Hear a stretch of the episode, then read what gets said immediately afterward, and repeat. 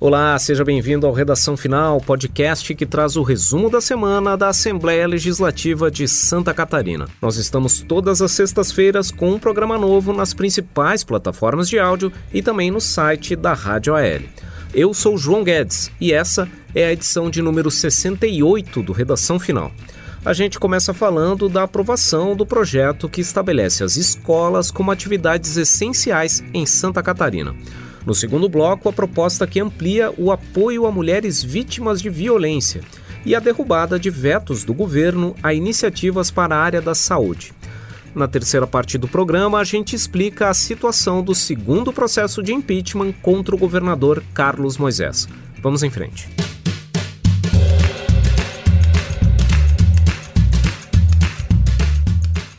Muito bem, um dos principais temas debatidos nesta última semana na Assembleia Legislativa foi a possibilidade de reabertura das escolas em Santa Catarina, mesmo em meio à pandemia de Covid-19. Isso porque, na quarta-feira, dia 2, os deputados aprovaram uma proposta que estabelece uma série de setores como atividades essenciais no Estado. Quem acompanhou a votação foi a repórter da Rádio AL, Dani Legas. Olá, Dani. Olá, João. Dani, a questão do retorno das aulas foi o principal foco do debate entre os parlamentares, né? Sim, João. É isso porque as aulas presenciais elas não faziam parte do projeto original que definiu quais são os serviços considerados essenciais do Estado. O ponto que gerou mais discussão entre os parlamentares foi justamente isso, a emenda proposta pelo deputado Bruno Souza, do Novo, que acrescentou a educação nessa lista o que significa que, mesmo em período de calamidade como a da pandemia da Covid-19, as escolas elas poderão continuar abertas. Lembrando que aqui em Santa Catarina as escolas estão fechadas desde o início da pandemia no estado, lá em março. Né? O deputado Bruno Souza ele justificou a apresentação dessa emenda, incluindo é, as atividades educacionais na lista de serviços essenciais, afirmando que não há comprovação de que o funcionamento das escolas contribua para o agravamento da pandemia. Nós temos uma fala do deputado sobre isso, vamos ouvi-lo. Hoje, Bélgica, França, Reino Unido, todos esses países passam pela segunda onda do contágio, está, e a segunda onda lá está muito mais avançada que o Brasil, e todos esses países hoje têm restrições severas e gravíssimas. Sabem o que é permitido lá? Ir ao médico, comprar comida e levar as crianças às escolas. Sabem por quê? Porque lá eles estão ouvindo a ciência. E a ciência é clara: as escolas não aumentam o número de contágio. Escolas fechadas não impediu o Brasil de chegar ao número que nós chegamos, ao estado que nós chegamos. E escolas abertas no mundo todo não aumentou o número de contágio. Bom, é, os deputados do Partido dos Trabalhadores eles votaram contrários a essa proposta. A deputada Luciane Carminati, que é do PT, né, ela argumentou que este é um momento preocupante para a abertura das escolas, já que Santa Catarina vive um momento crítico da pandemia. E vamos ouvir o que ela tem a dizer sobre isso. Escolas não funcionam só com crianças. Nós estamos expondo aqui, no momento de crescimento do Covid, estamos expondo profissionais da educação, trabalhadores da alimentação, trabalhadores da limpeza, estamos expondo as famílias, estamos mandando todo mundo ir para a rua porque aqui não vai haver nenhuma restrição. Pois é, esse projeto do deputado Coronel Mocelin que apontava uma série de setores como atividades essenciais, estava tramitando aqui na casa desde o mês de maio. Mas na reta final da tramitação, recebeu essa emenda modificativa proposta pelo deputado Bruno Souza, do Partido Novo. Foi essa emenda apresentada quando a proposta já estava pronta para ser votada em plenário, que incluiu as atividades educacionais entre as atividades essenciais. E considerando essas atividades educacionais essenciais, as aulas presenciais na rede privada de ensino e também na rede pública, sendo pública tanto a municipal como a estadual e a federal. E também incluindo desde educação infantil até ensino fundamental, ensino médio, educação de jovens e adultos, ensino técnico e ensino superior. Vários deputados acabaram discutindo essa proposta no plenário, além do deputado Fabiano da Luz e da Luciana Carminati, como a Dani falou antes, e trazendo vários argumentos que vão desde a preocupação com a saúde dos alunos e também dos funcionários das escolas, como a possibilidade das crianças levarem o vírus para casa depois de eventualmente contrair no ambiente escolar. Ao mesmo tempo, outros parlamentares manifestaram preocupação, por exemplo, com os prejuízos ao processo de aprendizado, uma vez que as crianças estão há vários meses fora do ambiente escolar e também a questão do problema que muitos pais enfrentam, porque à medida que outras atividades econômicas retomaram suas atividades, alguns pais não têm com quem deixar os filhos, já que as escolas estão fechadas e eles têm que sair de casa para desempenhar suas atividades profissionais. Outro argumento, por exemplo, foi trazido pela deputada Marlene Fengler, do PSD, que manifestou preocupação com as escolas privadas de educação infantil que vêm tendo dificuldade para manter as suas atividades, pagar os seus funcionários, à medida que elas não estão podendo prestar o seu atendimento, oferecer os seus serviços. Mas enfim, além das escolas, o projeto aprovado estabelece quais setores como essenciais, Dani? Então, João, é esse projeto de lei que foi apresentado pelo deputado Coronel Mocelin, do PSL, ele define nove atividades como essenciais no Estado. São elas a comercialização de alimentos, as atividades industriais, as atividades de segurança pública e privada, as atividades de saúde pública e privada, também as telecomunicações e internet, os serviços funerários, o transporte, entrega, distribuição de encomendas e cargas em geral, a produção, distribuição e comercialização de combustíveis e as atividades acessórias ou de suporte e a disponibilização de insumos necessários à efetivação das atividades que estão listadas nesse projeto de lei. Isso significa que todos esses serviços que são considerados essenciais em Santa Catarina por meio dessa proposta, elas não podem ser interrompidas ou suspensas, mesmo que o estado esteja passando por um período de calamidade pública como esse que estamos vivendo, né, por causa da pandemia da Covid-19. Essa proposta ela também traz que se o poder público quiser em alguma situação excepcional restringir algumas dessas atividades, é, ele deverá, essas restrições elas deverão ser precedidas de decisão administrativa fundamentada da autoridade competente. E o projeto também define que essa decisão administrativa ela deverá indicar a extensão, os motivos, os critérios técnicos e científicos que embasem essas restrições impostas. Lembrando também que é, esse projeto de lei ele foi aprovado pelo plenário da Assembleia Legislativa e que para virar lei Santa Catarina depende ainda da sanção do governador. Enfim, é isso. Na prática, o projeto abre caminho para que haja retomadas das atividades presenciais nas escolas, isso desde que o governador Carlos Moisés sancione e transforme esse texto em lei. E claro, o texto também reconhece outros setores como essenciais, porém são setores que já vinham sendo contemplados desde os primeiros decretos do governo do estado que permitiam a manutenção de atividades, como por exemplo a comercialização de alimentos, a, o serviço de telecomunicação e os serviços de saúde. No entanto, a definição de qual serviço seria ou não essencial estava a cargo do governo do estado ao elaborar esses decretos. Agora, quando se faz a votação de um projeto na Assembleia Legislativa, se busca colocar na legislação a definição de quais setores são ou não essenciais. Eu lembro ainda que a Assembleia Legislativa já aprovou, desde o início da pandemia, outros projetos de lei que já foram sancionados e transformados em lei, que reconheceram outras atividades como serviços essenciais aqui em Santa Catarina. É o caso de um projeto do deputado Sérgio Mota, do Republicanos, que reconheceu os serviços odontológicos como essenciais um projeto do deputado Fernando Krelin, do MDB, que reconheceu a prática de atividade física e do exercício físico como essenciais, ou seja, que permitiu a abertura das academias de ginástica. Também um projeto do deputado Felipe Estevão, do PSL, que reconheceu os serviços de alimentação, como restaurantes, lanchonetes, padarias e similares, como essenciais. E também o projeto do deputado Sargento Lima, do PSL, que reconheceu o transporte coletivo urbano municipal e intermunicipal como serviços essenciais. Bom, eu agradeço a participação da repórter Dani Legas. Valeu, Dani. Até a próxima. Até a próxima. E esse foi o primeiro bloco do Redação Final. Na segunda parte do programa, a gente fala da aprovação da proposta que ampliou as possibilidades de apoio dos órgãos públicos estaduais às mulheres vítimas de violência. Muito bem, também nessa última semana, o parlamento derrubou dois vetos do governo catarinense a projetos voltados para a área da saúde. Para falar sobre isso, está aqui comigo a coordenadora da Rádio Aérea, Suelen Costa. Olá, Suelen. Oi, João, tudo bem? Tudo certo, Suelen. Então, um desses vetos era a uma proposta que trata de testes de Covid para os profissionais de saúde. É isso? Exatamente, João. O governador do estado vetou o artigo desse projeto que previa a realização de testes a cada 15 dias ou com uma frequência que atenda critérios de segurança para os profissionais da saúde que estão atuando aí diretamente com os pacientes infectados pelo novo coronavírus. Ele também vetou o artigo que definia o pagamento das despesas previstas nesse projeto de como isso seria feito no combate à doença.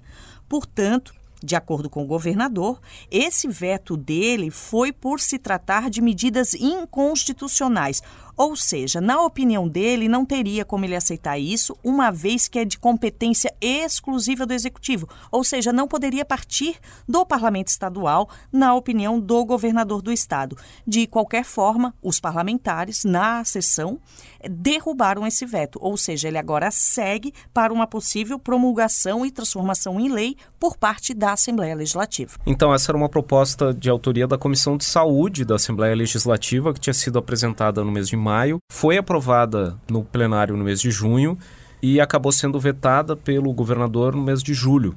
Na verdade, o governador sancionou a parte do projeto de lei que garantia a prioridade no fornecimento de equipamentos de proteção aos profissionais de saúde que atuam na linha de frente do combate à pandemia. Essa parte virou lei efetivamente ainda no mês de julho, mas ele vetou, fez um veto parcial, vetou a parte da lei, como a Suelen estava falando, que garantia a realização de testes quinzenais para esses profissionais. Agora a Assembleia derrubou o veto, esse texto efetivamente vai virar lei por inteiro, incluindo essa parte dos testes. A área da saúde também é tema do outro veto que foi derrubado pelos deputados estaduais no plenário na terça-feira, dia 1 de dezembro.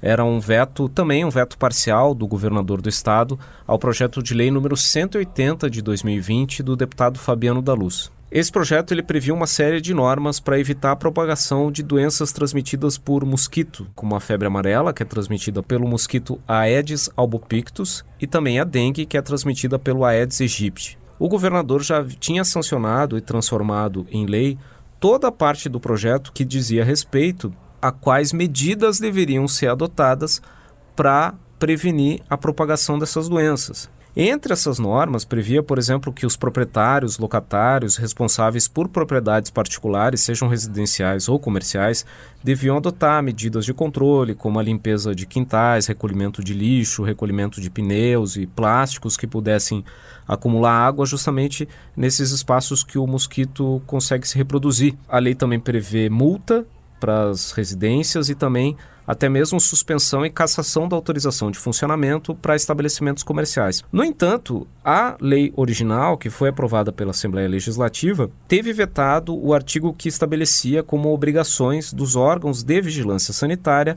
a realização das inspeções nas casas e nos estabelecimentos comerciais sobre o cumprimento das normas que estavam previstas nessa lei. O projeto original também previa que a vigilância sanitária deveria aplicar larvicidas, inseticidas, eh, onde fosse necessário, também realizar palestras em escolas e associações de moradores, entre outras atribuições. O governador vetou essa proposta por entender que um projeto de lei de origem da Assembleia não pode descrever administrativamente o que os órgãos do governo do estado devem fazer. No entanto, a Assembleia, com a derrubada do veto, garantiu a inserção nessa lei da obrigatoriedade para a vigilância sanitária fazer essa fiscalização e também fazer trabalhar com essa questão da conscientização da comunidade em relação a importância do combate aos mosquitos transmissores dessas doenças. Bom, e também nessa semana aqui na Assembleia Legislativa, o parlamento aprovou um projeto de lei que amplia as possibilidades em que uma mulher vítima de violência pode ser atendida nos órgãos estaduais num regime especial. É isso, Sueli? Bom, João, exatamente isso. Eles aprovaram um projeto que amplia o chamado atendimento assistencial para mulheres vítimas de violência.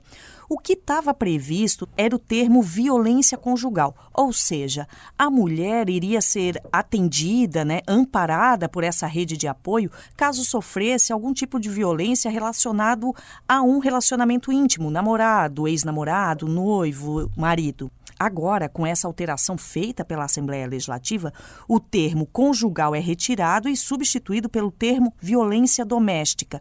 Ou seja, pode ser uma violência feita por uma pessoa não tão íntima ou de outra relação, por exemplo, um irmão, um filho contra a mãe, né, um pai contra a filha, enfim, a mulher será amparada para fins de assistência social, digamos, possibilidade de um novo emprego, se ela também sofrer violência, seja ela psicológica ou física, por parte de outra pessoa que não seja o seu companheiro né, de relacionamento amoroso, digamos. Pode ser um irmão, pode ser um amigo, enfim, para fins de é, ampliação desse atendimento, portanto, a violência conjugal foi trocada por violência doméstica. Bom, acho que vale observar também que nesse projeto de lei da deputada Marlene Fengler que foi aprovado, ele também deixa claro que essas relações familiares e afetivas em cujo contexto podem ocorrer uh, esses casos de violência, elas independem da orientação sexual. Então, por exemplo, num relacionamento uh, homossexual entre duas mulheres, por exemplo, também pode ocorrer algum caso de violência e, nesse caso, a vítima também ficaria contemplada por esse sistema de assistência previsto nessa lei que foi alterada com essa proposta da deputada Marlene Fengler. Vale como exemplo, assim, um desses benefícios que são uh, concedidos a essas mulheres é, por exemplo, a reserva de 20% dos encaminhamentos mensais para vagas de empregos formais oferecidas pelas empresas por meio dos sistemas de recrutamento da Secretaria de Trabalho, Assistência Social do governo catarinense. E essa proposta, claro, ainda precisa passar pela sanção do governador Carlos Moisés antes de virar lei aqui em Santa Catarina. E esse foi o segundo bloco do Redação Final. Na terceira parte do programa, a gente explica como ficou o segundo processo de impeachment contra o governador Carlos Moisés. Muito bem, o parlamento também aprovou nessa última semana uma proposta que busca dar um apoio às empresas de transporte de passageiros, garantindo um maior prazo para o pagamento de imposto. É isso, Suane? Exatamente, João. O projeto de lei trata da suspensão do prazo para o recolhimento do IPVA, né, o Imposto sobre a Propriedade de Veículos Automotores, e também do DPVAT. Ou seja, as pessoas que possuem vans ônibus, micro-ônibus que são usados para transporte escolar e de passageiros com finalidade turística, enquanto vigorar esse decreto estadual da calamidade pública decorrente da pandemia do Covid-19, não precisarão pagar efetivamente esses impostos, inclusive as multas aplicadas a estes veículos.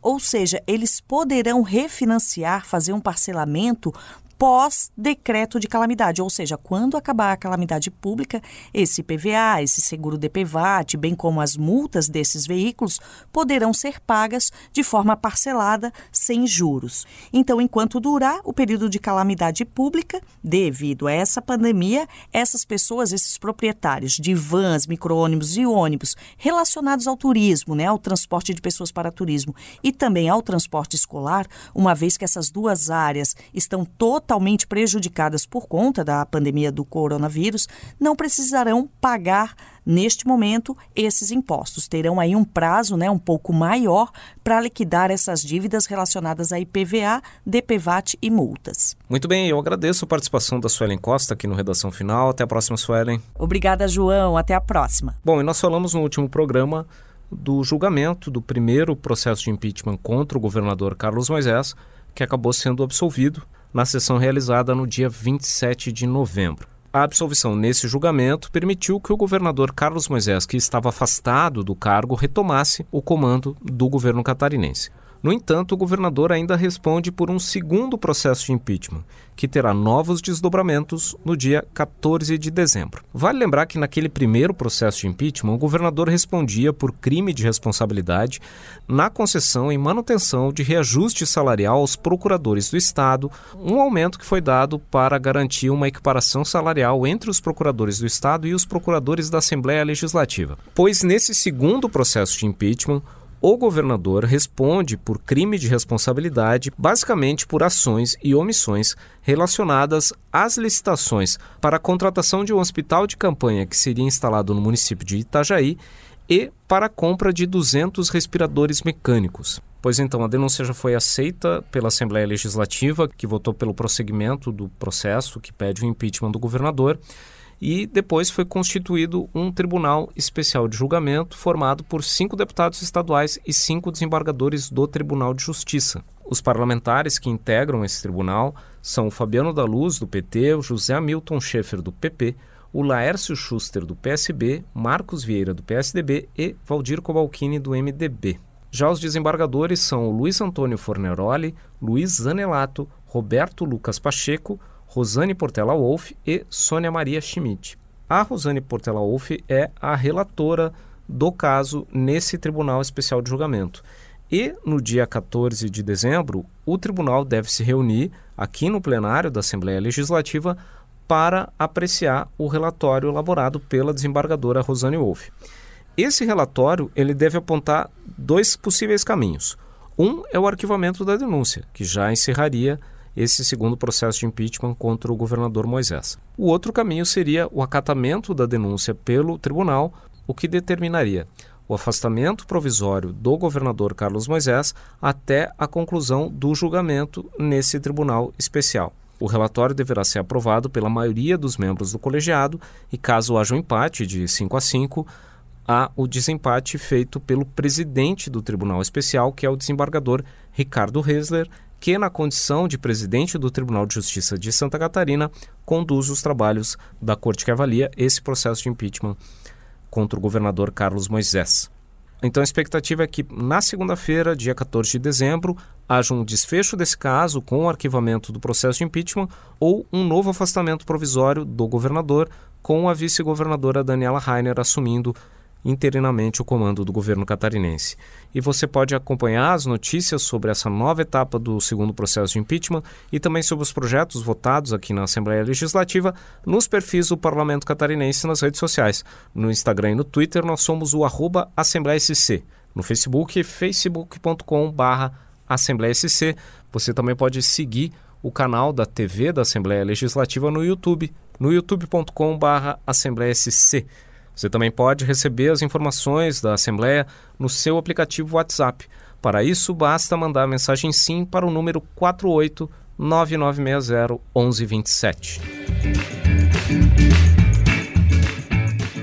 E esse foi o Redação Final, podcast da Assembleia Legislativa de Santa Catarina. Nós estamos toda semana nos tocadores de áudio como Spotify, Google Podcasts e Apple Podcasts e também no site radio.alesc.sc www.assembleia.gov.br. Programa gravado no estúdio da Rádio da Assembleia Legislativa em Florianópolis, comigo, João Guedes, repórter da Rádio AL, e com a participação da também repórter da Rádio AL, Dani Legas, e da coordenadora da rádio, a Suelen Costa. A edição de áudio foi de João Machado Pacheco Neto e Mário Pacheco. Até a próxima!